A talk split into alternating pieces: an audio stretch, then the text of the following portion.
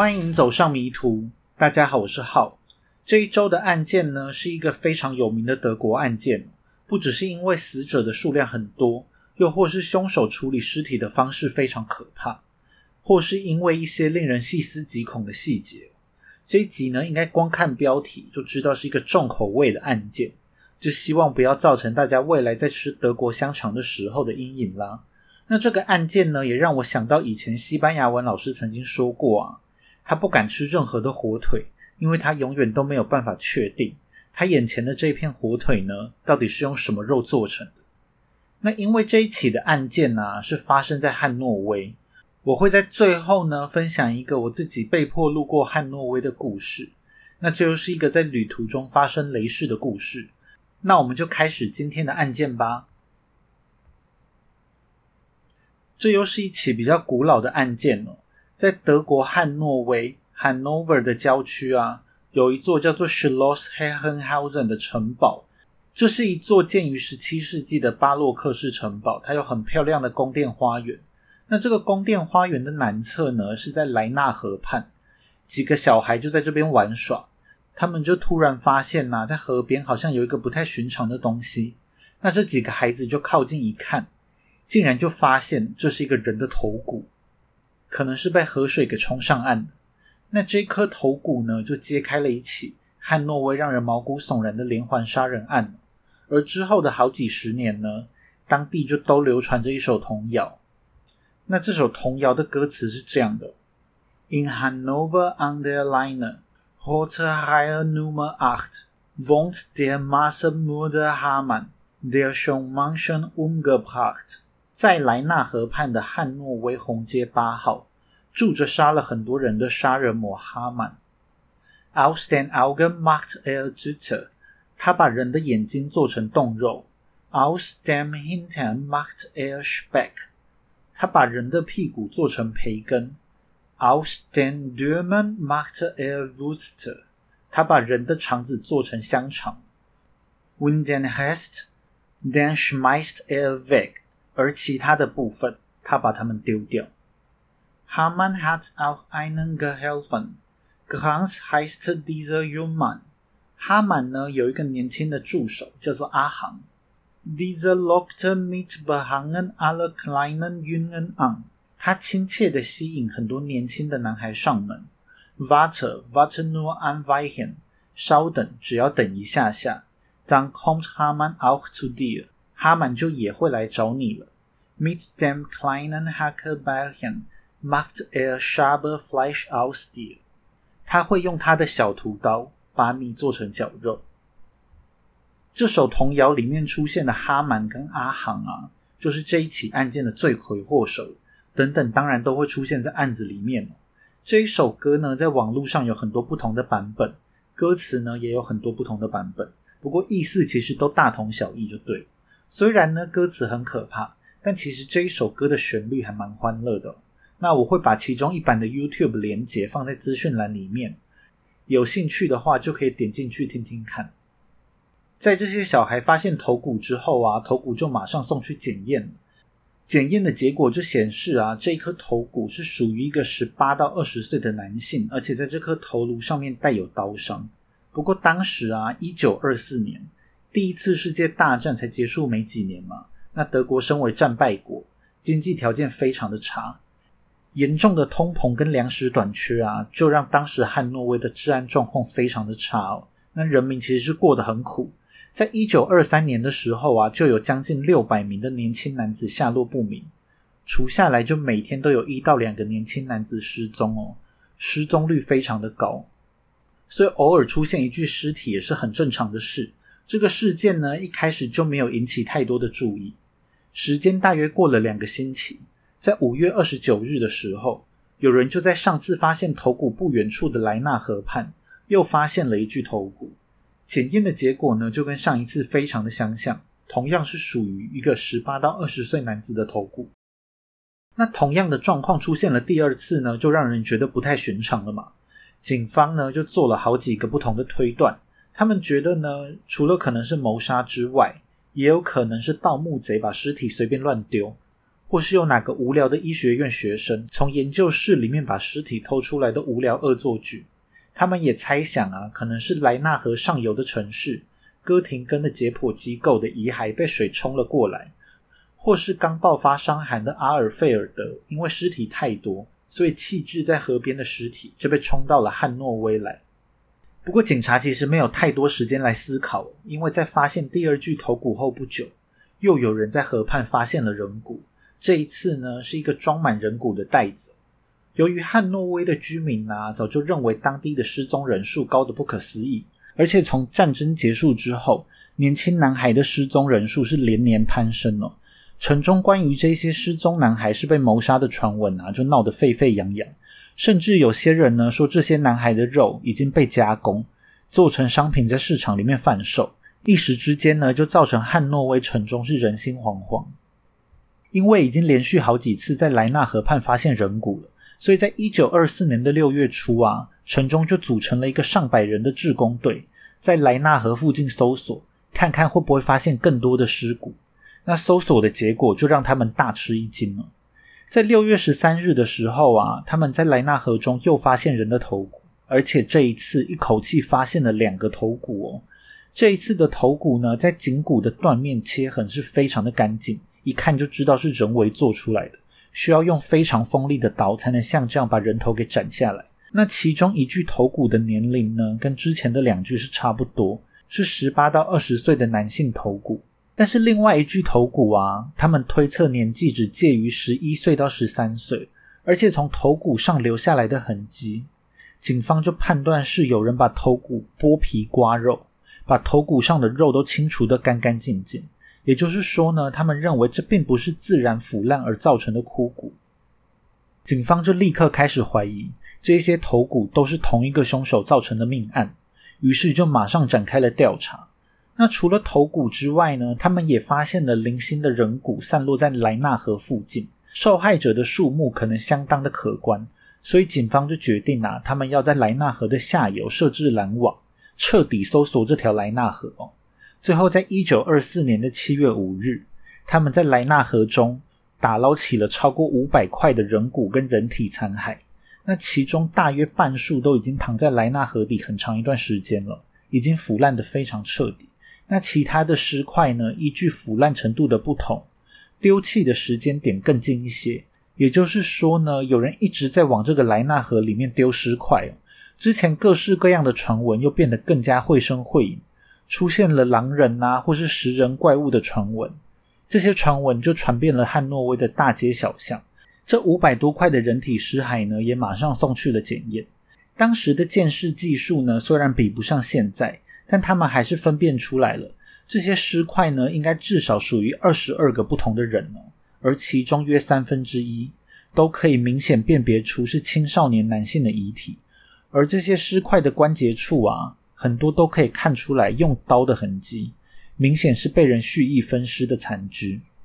虽然案件很骇人听闻呐，但是其实警方很快就有了怀疑的对象，而且呢，是在他们发现大量尸块之前。就已经拘留了这个嫌犯。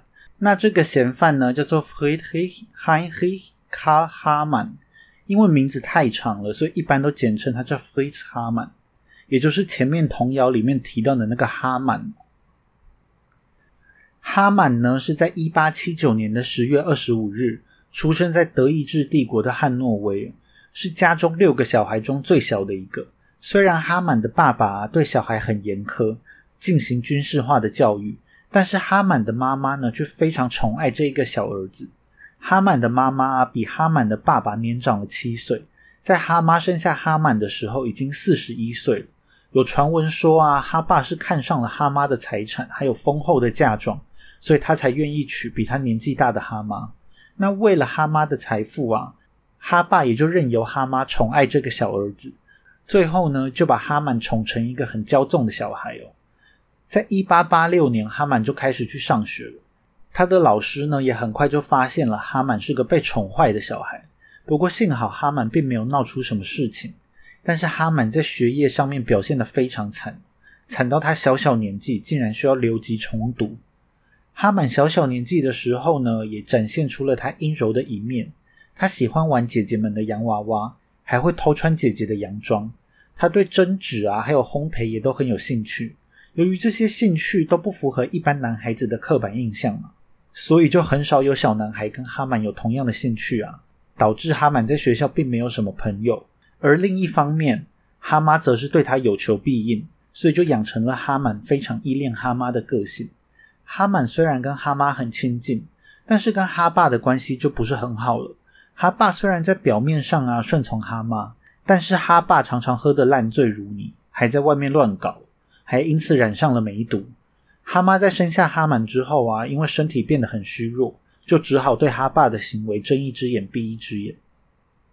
可能是因为哈爸哈妈关系的矛盾，所以哈满呢从小就对哈爸充满了敌意，跟家里的其他成员也处不好。据说哈满的其中一个哥哥啊，还在哈满小时候性侵他哦。哈满在学校啊，也被学校的老师性侵。哈妈可以说是小哈满人生中唯一的避风港。小哈满呢，在十五岁左右离开了学校。他在一九八四年开始当锁匠学徒，不过他很快的就放弃了，并在一八九五年四月，在德法边境的莱茵河畔小镇普海扎附近就读军校。哈满虽然一开始表现的很不错，他很快的就适应了军人的生活。在体能方面呢，他表现的也很出色。但是没过几个月，哈满就开始出现有点像是思觉失调的幻觉，还伴随着像是癫痫的症状。他猜测呢，可能是因为过度的操练造成他昏厥的后遗症，或是他热中暑的后遗症。由于症状是越来越严重啊，在一八九五年十一月，哈曼就要求要退伍，并搬回了汉诺威，开始在哈爸几年前创立的雪茄工厂里面上班。但可能是在军队的后遗症还在，所以哈满在这个雪茄工厂的工作表现呢，也是惨不忍睹。在这个时期啊，十六岁的哈满就开始猥亵或是性侵小男孩了。陆续有几个男孩啊，都讲出他们受到哈满的侵害。哈满会引诱他们到四下无人的地方猥亵他们。哈满大部分呢，都是把这些男孩带到隐蔽的地窖里面。由于出来指控哈满的人很多啊。哈满在一八九六年的七月就面临了性侵小男孩的指控，但是在审判之前啊，法院安排了哈曼做精神评估，结果精神鉴定的医师啊就判定哈曼的精神状况是无法治愈的精神障碍 （unheilbare s c h w a c h s i n 认为哈曼呢无法接受庭审，建议将哈曼一辈子都关在精神病院里面接受治疗。所以哈曼呢在十八岁的时候就被送进精神病院。当时的精神病院呢，应该是比鬼屋还可怕，有很多不人道的治疗方式，所以哈满呢在里面就过得非常痛苦。哈满在精神病院里面折磨了差不多半年之后，终于找到机会逃出了精神病院。他在哈妈的协助之下，哈满逃离了德国，他跑到了瑞士的苏黎世，投奔一个哈妈的亲戚，并在这边的一家船厂里面担任杂工。可能是精神病院的经历真的吓坏他了，所以哈满在逃离精神病院后啊，就恢复了很正常的生活，也没有再传出他猥亵小男孩的事了。如果哈满就乖乖的待在苏黎世的话，那接下来的案件也就不会发生了。但是呢，他就在一八九九年的四月，偷偷的溜回了汉诺威，并在一九零零年呢，跟一个叫做 Anna Louvet 的女生订了婚。这个女生呢，很快的就怀上了哈满的小孩。可能是之前哈满最后并没有被审判，而是直接被关进精神病院。之前的案件就好像从来都没有存在过一样，并没有人来追究。在一九零零年十月呢，当时是征兵制的威玛共和国就发给了哈满兵单，于是哈满呢就离开了怀孕的未婚妻而去当兵了。这一次当兵呢，哈满的驻军地点同样是在现在的德法边境。是在一个非常漂亮的法国小镇，叫做 Coma，距离之前哈满就读的军校小镇其实也不远了。Coma 呢，虽然现在是法国的，但在当时是德国的领土，一直要到第一次世界大战结束之后，这块区域才会割让给法国。哈满在当兵的期间呢，又再次重演了军校的状况。他在一开始表现得非常好，成为了新兵的模范。大家提到哈满啊，都是称赞有加。这一段时光，哈曼也是过得非常的快乐。但是在他服役一年之后，在一九零一年的十月，他又再次在操练的时候昏倒。接着呢，他的精神状况又陷入了不稳定的状态。这一次他在基地的医院中躺了四个月，最后被判定为不适合继续从军。在一九零二年七月二十八日就结束了他的疫期。在哈曼的诊断中呢，哈曼可能患有混乱型思觉失调症，这是一种好发于青春期的思觉失调症，患者容易胡言乱语，行为不受控制，而且这一种思觉失调症啊，也比较不容易治愈，对患者后面的生活会有很大的影响。那思觉失调症的英文之前有说过，叫做 schizophrenia，s c h i z o p h r e n i a。从军队退伍之后的哈满啊，生活又再次走上了迷途。这时，哈妈已经在一九零一年四月去世，家里的哥哥姐姐在成家立业后陆续离家。那家里除了哈满的未婚妻之外啊，就只剩下了从小哈满就很讨厌的哈爸。一开始呢，哈满还回去了哈爸的工厂上了一下子的班，但是两个人呢，很快就变得无法再忍受对方。哈满就对哈爸提出诉讼。用自己在军队里面因为精神疾病退伍当做理由，说自己已经丧失了工作能力，但是哈爸竟然任由他自生自灭。不过其实啊，哈满退伍之后每个月还可以领二十一马克的退休金，不过就不知道这样的钱在当时是够不够用。但至少哈爸是有提供哈满工作的嘛，所以最后呢是由哈爸更胜一筹，哈满的奸计就没有得逞。在第一回合占上风的哈爸就乘胜追击，换他控告哈满根本就是个神经病，不仅对他拳脚相向啊，还会时不时就威胁他，有时候呢甚至是死亡威胁。哈爸就希望啊能够重新把哈满关回精神病院，于是呢法院就又安排了精神鉴定。这一次的医生却认为哈满虽然是道德感低落的人，但并没有精神不正常。这一起诉讼呢，最后就在哈爸提不出其他真凭实据的状况下不了了之了。在这样闹来闹去之后啊，哈爸跟哈满就互相受不了嘛。哈爸就给了哈满一笔钱，看他要做什么都随便他。于是呢，哈满就跟未婚妻开了一间店来卖鱼。哈满一开始啊，还想兼职当保险业务员，但是却在一九零四年啊，哈满二十四岁的时候，军队就因为哈满之前的医疗报告。正式把哈满视为残障人士，虽然提高了哈满的月退俸呢，但他却限制了哈满选择工作的自由。在这时候啊，哈满的未婚妻又怀孕了，哈满却莫名其妙的指控未婚妻跟一个学生有外遇，所以就终止了两个人的婚约哦。孩子他也不要了。由于这个鱼店呢是登记在未婚妻的名下，所以未婚妻呀就把哈满赶出了家门。被赶出去的哈满是彻底的放飞自我。他到处偷窃、欺诈，他有时候甚至还会去偷墓园里的东西哦。一共因为这些小罪啊，就被判刑了十七次，导致他接下来的几年，大部分的时间都是在监狱跟拘留所里面度过的。蛮有趣的是啊，他偶尔还会兼差当警方的线人，收集一些罪犯的情报。在没有被关的时候啊，他常常去汉诺威火车站寻找落单的少年，把这些少年带回家呢，发生性关系。这些少年呢，有些是自愿的，有时候是哈满硬上。不过，由于有了之前的经验，这一次哈满做事就非常小心了，让受害者难以指证他。当时也很少有同性恋愿意公开自己的性取向，因为呢，在当时同性恋并不只是难以启齿哦，被发现的话是要被判刑的。因此，哈曼这一次啊，反而很少因为这些事情惹上麻烦，大概就只有因为他浪荡的生活，所以染上了性病吧。在一九一四年的时候啊，哈曼因为一起窃盗案而被重判了五年，预计要关到一九一八年。也就是说呢，在整个第一次世界大战的期间呢，哈曼都是在牢里面度过的。只是到了一九一八年，因为德国的男人很多都在战场上面一去不回，国内就劳动力很低落啊，所以德国就放宽了对犯人的管制，哈曼就被分配到了北德的一个庄园里面工作。一直工作到他一九一八年四月被释放为止。这个时候呢，第一次世界大战已经到了尾声。哈曼短暂的去柏林住了一段时间。在他回到汉诺威后不久，就在一九一八年九月二十五日，哈曼犯下了第一起大家知道的命案。有一个叫做 Friedel Hotter 的十七岁男孩，我就叫他小红。小红呢，在跟家人吵架之后离家出走，他只留下了一张纸条。纸条上面写着呢，只有家人再次对他好，他才会愿意回家。结果这个小红啊，就从此下落不明了。小红的家人就到处打听，结果小红的朋友啊，就说他们最后一次看到小红是跟哈满在一起的。他们看到了他进入了哈满的公寓，在小红的家人坚持之下，警察就突袭了哈满居住的地方。结果公寓里面的情景让他们大吃一惊。他们一打开门啊，就看到哈满跟一个几乎裸体的男孩交缠在一起。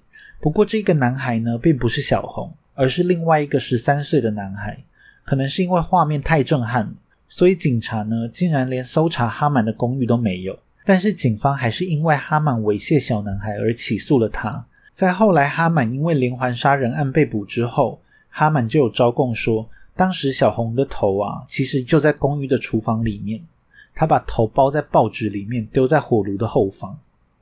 之后到了十一月，第一次世界大战结束，德国打了败仗。德意志帝国就宣告解体，德国就进入了威玛共和时期。开头就有说过啊，这个时期的经济状况很不好，各式各样的犯罪事件层出不穷。哈曼就从这中间看到了商机了。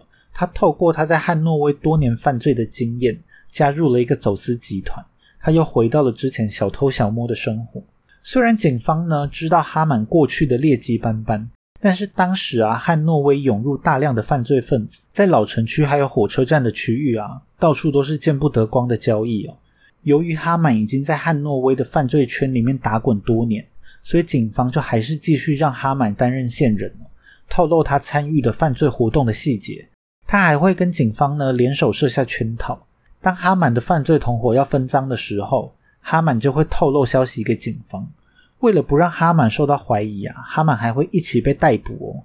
在长期的合作之下，警方就给了哈满很大的信任跟自由。也是因为警察的这一份信任哦，让后面哈满的犯罪手法其实算不上多高明，但却可以一直拖到一九二四年才曝光。在小红事件之后啊，哈曼可能怕再次惹上麻烦，沉寂了很长一段时间，或是他有犯案，但是我们不知道而已。至少表面上呢，大家看不出哈曼有什么问题。在一九一九年的十月中，哈曼在汉诺威的火车站遇到了离家出走的 Hans Hans，这个人呢，就是童谣里面提到的小助手阿航了。阿航当时十八岁，他离家出走之后，就在汉诺威火车站附近游荡。白天呢，在这边卖旧衣服或是偷东西为生，晚上就睡在火车站。不过这样的生活啊，当然是赚不到什么钱嘛，所以阿航就过着很落魄的生活啊。当时哈满在汉诺威的老城区还有火车站这些犯罪活跃的地点都小有名气，大家也都知道哈满是一个公开的同性恋。虽然呢，阿航说自己并不是同性恋，但他还是主动去找了哈满，问哈满想不想要嫖他。这在当时啊，其实也是很常见的状况。虽然德国关于同性恋的刑法一直到一九九四年才完全废除，但是在一战后的汉诺威老城区啊，就已经成立了一个规模不小的男妓市场。光是警方有记录的男性性工作者就多达五百人哦。在老城区还有火车站啊，也都有人在揽客，可以说是一个公开的秘密。那这些男妓呢，很多就跟阿航一样，他们并不一定是同性恋。只是因为呢，当时的经济条件不好，很多人都是为了生存，所以选择成为性工作者。后来哈满也是利用了这一点，他会用温暖的床铺跟美味的食物吸引年轻的男孩，引诱他们到自己居住的地方。哈满就愉快的答应了阿航的邀约，之后呢，就更进一步的邀请阿航来跟他同居。这时候的哈满呢，已经四十岁了。他说呢，他就把阿航当做是儿子一样在看待想要把阿航从社会底层的生活中拯救出来，但是两个人呢，还是一直都保持着性关系哦。哈满就非常的喜欢阿航，每次争吵之后啊，哈满都会苦苦的哀求，请阿航回到他的身边来。不过呢，在阿航搬进来不久，哈满就因为一九一八年那一起猥亵男孩的罪名入狱了九个月，一直到了一九二零年的十二月才出狱。在出狱之后的哈满跟阿航啊，一开始住在饭店里面。后来搬到了莱纳河畔的公寓，地址呢是 Acht Neue Straße 新街八号。哈满除了每个月能够领到军队的月退俸之外，他跟阿航啊还靠着偷拐抢骗骗了不少钱。哈满也继续担任警方的情报来源，甚至还跟一位退休的远警成立了一家侦探事务所，事业可以说是蒸蒸日上。两个人的生活就过得也还行。哈满呢还雇佣了一个阿航的朋友，叫做 Hugo Vitkovsky，我就叫他司机。他会来帮忙哈满处理房子的杂物。这个司机呀，在后来同样被视为哈满的共犯。这样的生活过了一年多的时间，在一九二三年二月十三日，哈满犯下了大家知道的第二起谋杀案。之所以要强调是大家知道的，是因为今天会提到的案件呐，都是后来有能够找到证据的部分。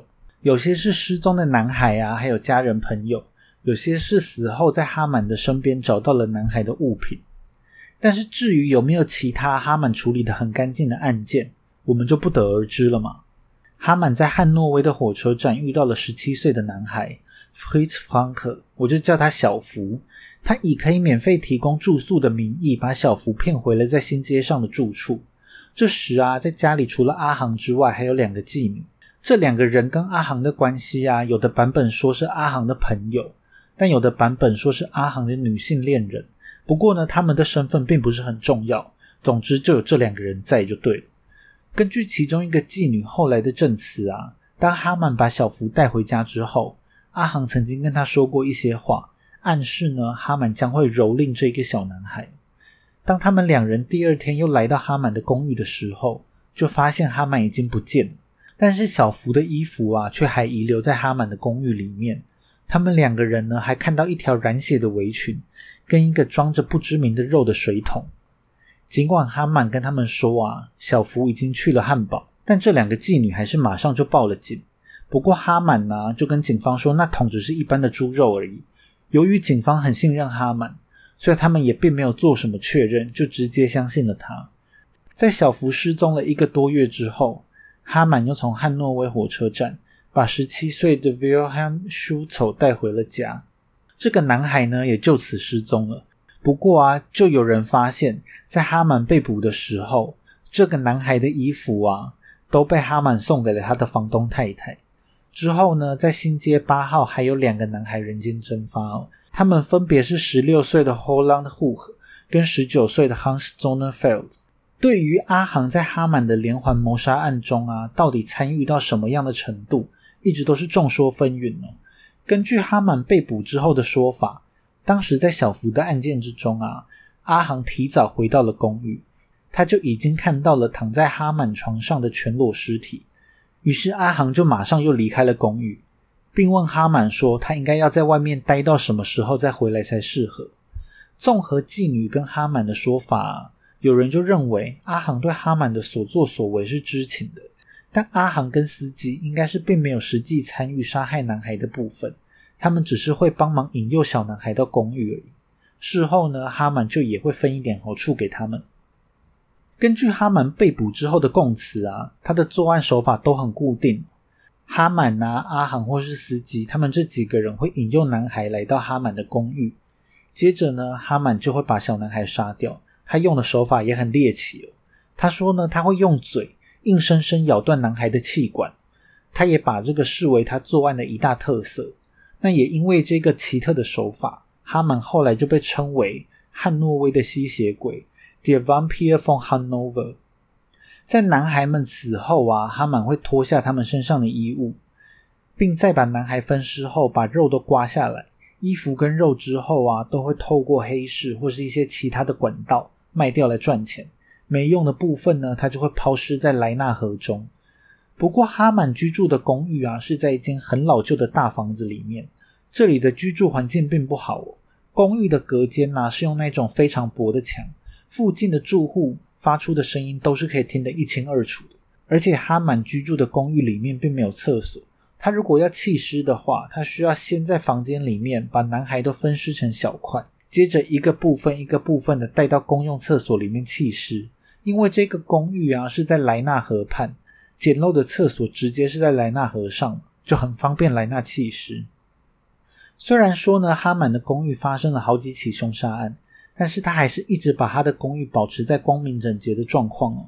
他放了很多甜食啊、起司啊、香肠来吸引进来的男孩，他也会叫他的犯罪伙伴带着赃物到他房间来分赃。甚至呢，他有时候会出租他的房间给人办杂交派对，所以他的房间其实是一直都有人进进出出的。但是呢，都没有人发觉出什么异样。哈满跟阿航跟邻居的关系也相处的不错，还由于哈满常常让流浪汉来留宿，还有人叫他是 Votator for Abdoloser 流浪汉的恩人呢。或者说呢，其实还是有人注意到了异样，有人注意到啊，哈满公寓的窗户常常出现裸体的男孩，有人注意到啊，哈满公寓发出敲打声还有锯子声。还有人注意到啊，哈满常常拿着包包还有袋子离开自己的公寓。有一个开水家店的邻居啊，他甚至注意到有些男孩进去之后就再也没有出来过了。当地也有传言呢，是说哈满会把男孩卖到国外当佣兵。虽然有人注意到这么多状况，但是并没有人做任何的事情哦，因为当时啊，大家的生活都很艰难。而哈满不仅会用非常低廉的价格把衣服卖给邻居，有时候呢，甚至会直接用送的。大家也都知道，哈满的家里有一台绞肉机。有些男孩啊，他们会带着猫啊、狗啊、兔子啊、鸡啊这些小动物来找哈满，哈满就会用这些肉啊制作成像香肠啊、培根啊、冻肉之类的食物。有些是分送给邻居，有些就拿来卖钱。不过这些商品的原料里面是不是也包含男孩的肉？因为东西都已经吃下肚了嘛，也就没有人能够求证。总之，这些邻居啊，在有吃有拿的状况下，对于一些不合理的状况，他们也就不会想要特意的去多管闲事。邻居们呢，还把哈曼当做是一个慷慨的大善人。而接下来啊，在一九二三年的六月九日，哈满跟阿航就搬出了这个新街八号的公寓。哈满自己一个人搬到了红街二号的顶楼公寓，阿航呢，则是搬去跟司机住在一起，同样是住在这条红街上面。不过我看的资料里面呢，有的写哈满是搬到了红街二号，有的写呢哈满是搬到了红街四号，然后在开头的童谣里面是说哈满是住在红街八号。不过不管是几号。总之呢，这个红街的顶楼公寓就成为了接下来哈满杀害了至少二十几个人的凶案现场。虽然阿航不再跟哈满住在一起，但是他们之间的共犯结构并没有变。在哈满搬到红街之后的两个礼拜，在六月二十五日，就有一个住在附近的十三岁男孩 Ernst Ehrenberg 就失踪了。之后呢，在哈曼的公寓里面找到了小男孩的学校制服。接着，在八月，十八岁的 Heinrich Stutz 也失踪了。九月呢，又有一个十七岁的男孩 Paul Ponyshevsky 失踪。在九月三十日，又再有一个十七岁的男孩 Richard Cliff 失踪。这几个男孩的衣物跟个人物品啊，后来都在哈满红街的公寓里面被找到。在十月十二日，十九岁的 Wilhelm Edner 在回家的路上失踪。在一周之后啊，有人看到哈曼跟阿航。卖掉了这个男孩的脚踏车。到十月底之前呢，又还有十五岁的 Hermann Wolf 跟十三岁的 Heinz Prinkmann 死在了哈曼的手上。又过了几天呢，在十一月十日，十七岁的 Adolf Hanapper 在汉诺威火车站失踪。还有好几个人目睹了哈曼跟阿航出现在这个失踪男孩的身边哦。其实可以看得出来，哈曼蛮符合一些连环杀手的特色。他作案的间隔越来越短，而且作案越来越不谨慎。不过，就因为啊哈曼跟警方的合作关系，所以哈曼一次又一次的逃过警方的怀疑哦。在十二月六日的时候，就有一起比较特殊的案子。哈曼说，他一回到红街的公寓啊，就看到了十九岁的 Adolf Hennis 死在了自己家里。他还以为是自己杀死了人，结果不记得。但他一看到这个男孩的脖子上并没有他的专属标志，也就是咬痕，他就知道这个男孩并不是他杀的。他怀疑呢是阿航或是司机杀了这个男孩，然后把尸体丢在他家。但是因为有衣服有人肉嘛，哈曼就有钱可以赚呢，所以呢他还是按照了 SOP，把男孩分尸之后丢弃到了莱纳河里面。接着时间来到了一九二四年。在一月五日的时候，十七岁的 Ernst Speaker 失了踪。在哈曼被捕之后啊，他根本就不记得自己有杀过这个男孩。不过，既然呢，后来这个衣物啊有出现在哈曼的家中，所以哈曼就还是承认说大概是他杀的吧。到二月初之前呢，又还有二十岁的 Henri Koch、十九岁的 Willy Zenger、十六岁的 Hermann s p e i c h e t 死在了哈满的手上。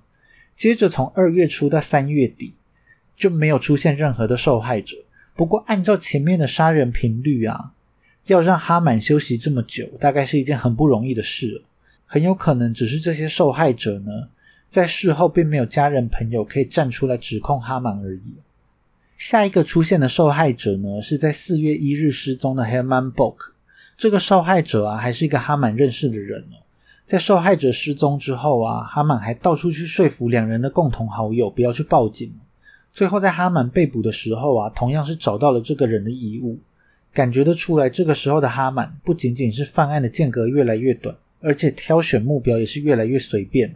还有一个受害者啊，只是因为他穿的西装看起来真的很高级。就成为了哈满下手的目标。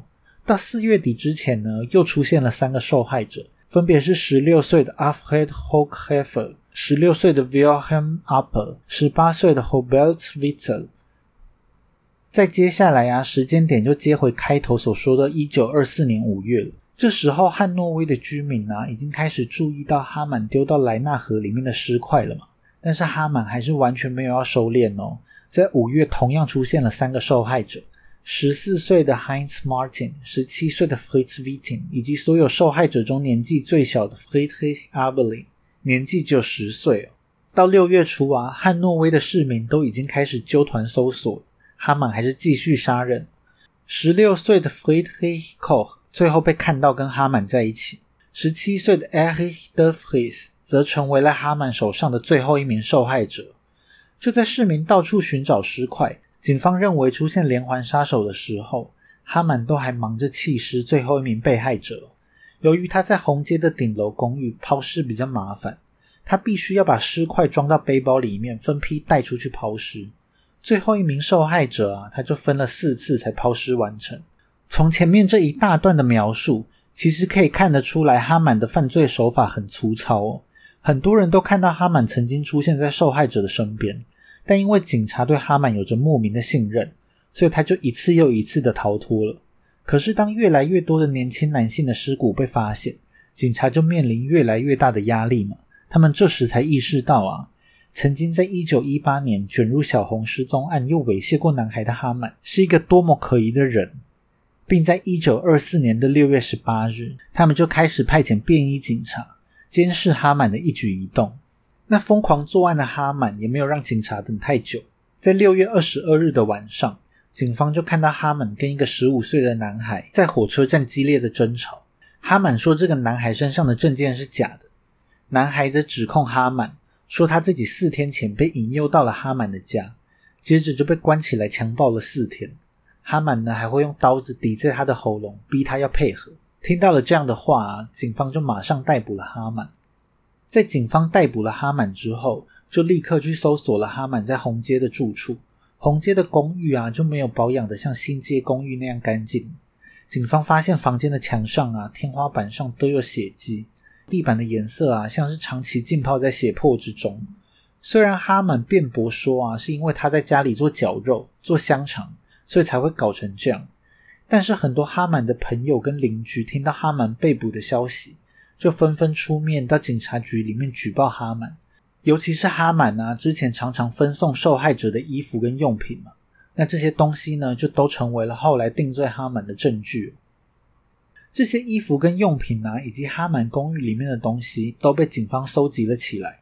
他们在汉诺威火车站举办了一场失物招领大会，让那些失踪人口的亲朋好友可以前来认领。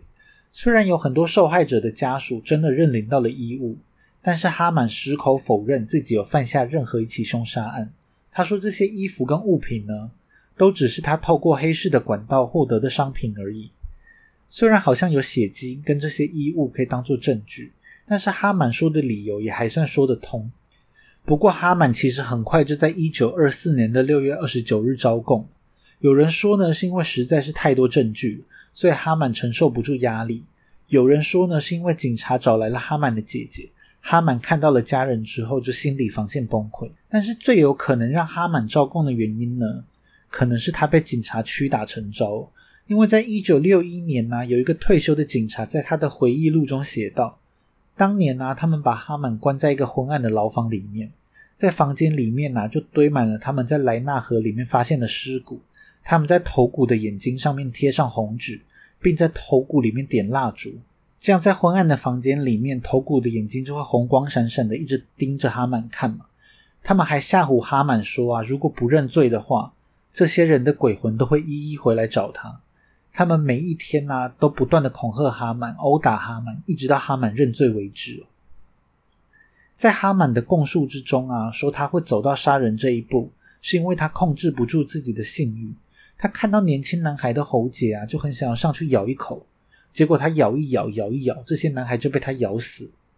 不过杀人并不是他的本意，而且他也很讨厌后续要分尸的过程，因为他觉得实在是非常的麻烦。他大概要花两天的时间才能完全的处理一具尸体。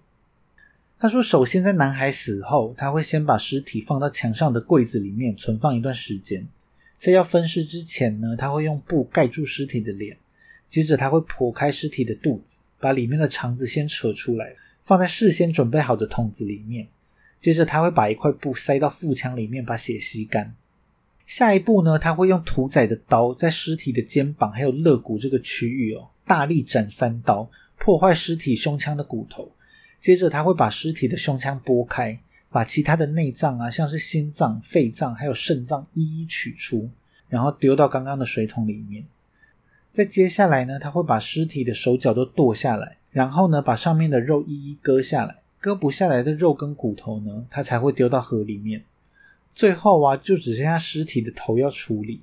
他说他会先用小刀把头上能刮下来的肉都先刮下来，接着他就会用斧头猛砸这个头颅哦，一直到尸体的头骨裂开为止。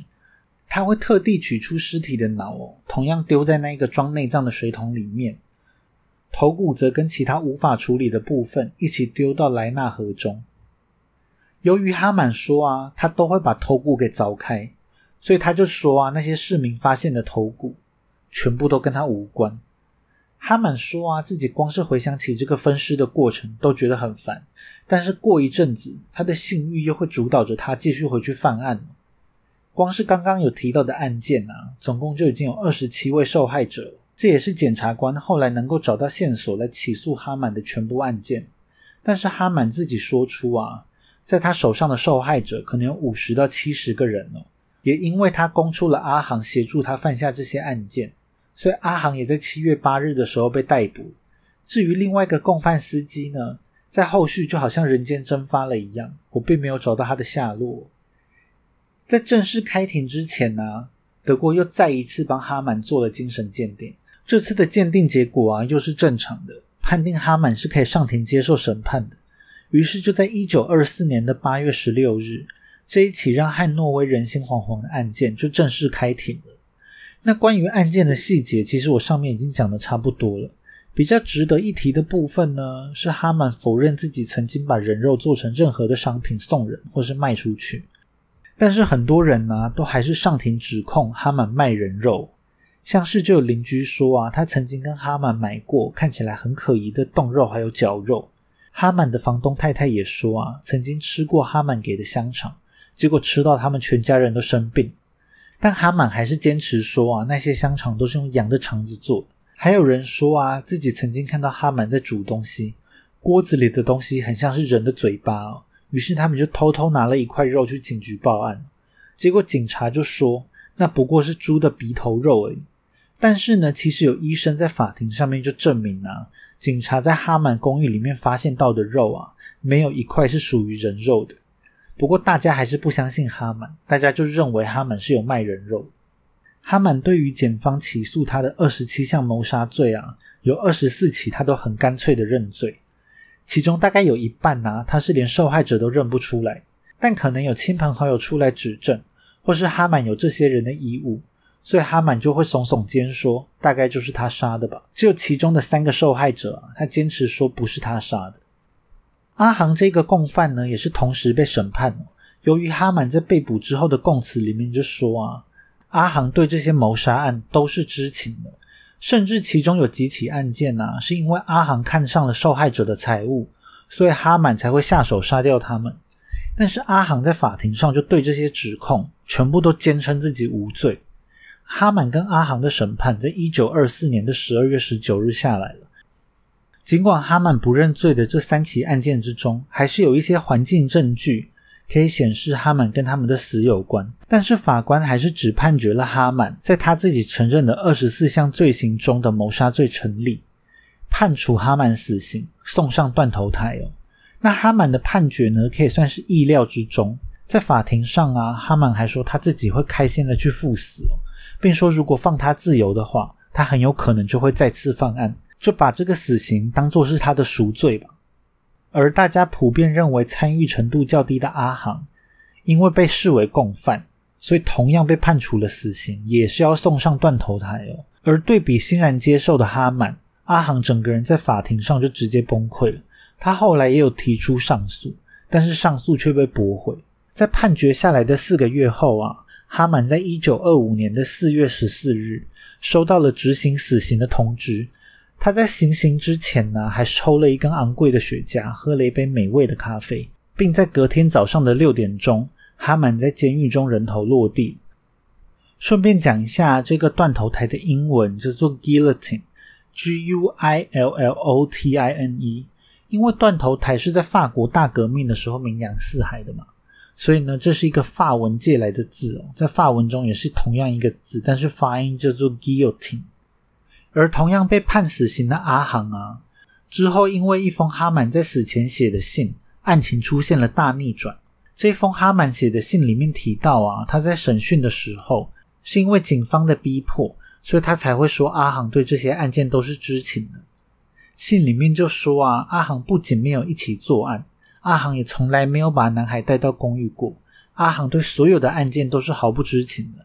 他还说，如果阿航知道他要杀掉男孩的话，一定会过来阻止他。总之呢，这一封信就把阿航的责任拔得干干净净。虽然大家对哈满在心中所说的话是真是假很存疑，但是法院呢，还是因为这一封信宣布他们要重审阿航的案件。但检察官当然不相信阿航是完全无罪的，所以就用阿航至少协助哈满犯下了其中的两起案件起诉了阿航。最后，在一九二六年的一月十九日呢，阿航就在两项从犯指控都被判决有罪的状况下，被判处了十二年的有期徒刑。但是阿航很衰的是啊，在他服满十二年的刑期之后，并没有被释放哦，他就直接被纳粹抓到了柏林附近的萨克森豪森集中营里面，他就一直被关到了二战结束，也就是一九四五年才被释放。在那之后呢，阿航又搬回了汉诺威生活。并一直在那边待到他一九七五年去世为止。在这个案件的最后呢，我讲一下这个哈满头颅的下落。在哈满死后啊，德国就有切开哈满的头来看，他们就发现哈满的脑子有得过脑膜炎的痕迹，推断可能就是这个病造成了哈满性格上的转变，让他变成一个变态的吸血鬼。而后来哈曼的头颅就被泡在福马林里面保存了起来，一直存放在德国的哥廷根大学的鉴识机构里面。一直到二零一四年的时候，有人认为啊，这个哈曼的头很有商业的价值，他就希望能够把哈曼的头拿来做一个公开的展览品。但是鉴识机构的人就认为，这一颗哈曼的头啊，是他们学术研究的工具，不应该被拿来做其他的用途吧。所以这个监视机构的人呢，就直接一把火把这个哈门的头颅给火化了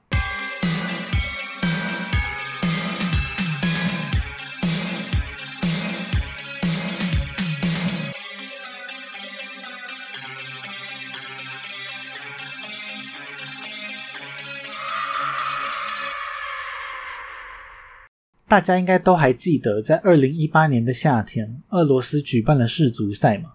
那时候的俄罗斯啊，还是一个申请签证很麻烦的国家。但是在世足赛的期间呢，只要购买一张世足赛的门票，就可以免签证入境俄罗斯。我们眼看机会难得，再加上啊，世足赛前期的门票其实并不贵，于是我们就马上购买了世足赛的门票，准备出发俄罗斯。值得一提的是啊，现在俄罗斯已经实施了电子签证的制度，申请签证的难度已经大大的降低了。所以大家在疫情过后，如果要旅游的话，也是可以考虑俄罗斯的。不知道是不是因为当时是世足赛，俄罗斯有特别多外国人的关系，我们去的时候遇到的俄罗斯人其实都蛮热情，是一个有机会我会想要再去一次的国家。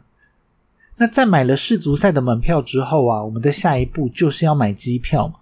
虽然省下了签证费，但是想当然啊，在世足赛期间，俄罗斯的游客一定超级多，所以机票就比平常贵上不少。由于我们买的球赛是在六月底举行，所以我们就针对的六月底、七月初的机票，很认真的研究了一番。最后呢，终于在众多很贵的机票之中，买到了一组没那么贵的机票。我们就决定六月底前往俄罗斯，然后七月初离开，加起来大概是十几天的时间。接着呢，时间就来到了六月初，而我的行事历上面也标注着，我在六月初呢有一场很重要的会议。必须要去参加，所以我还为了要准备这场会议的东西，熬了好几天的夜。但是，一直到五月底，我都没有收到关于这个会议的任何资料，所以我就寄信去询问呐，说现在到底是什么状况呢？